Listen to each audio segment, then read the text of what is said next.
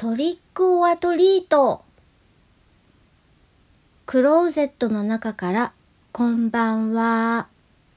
今日は2017年10月31日火曜日21時を過ぎました。気温は0度天候は曇りルームシューズのお話をします。今日からルームシューズを履くようにしました。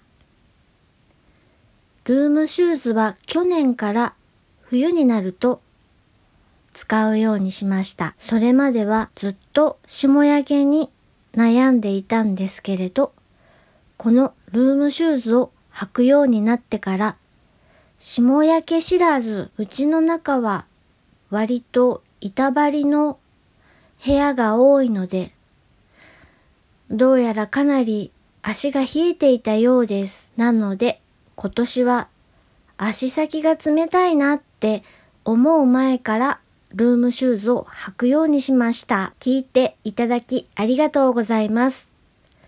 北海道夕張からお話はゆいまるでした。おやすみなさい。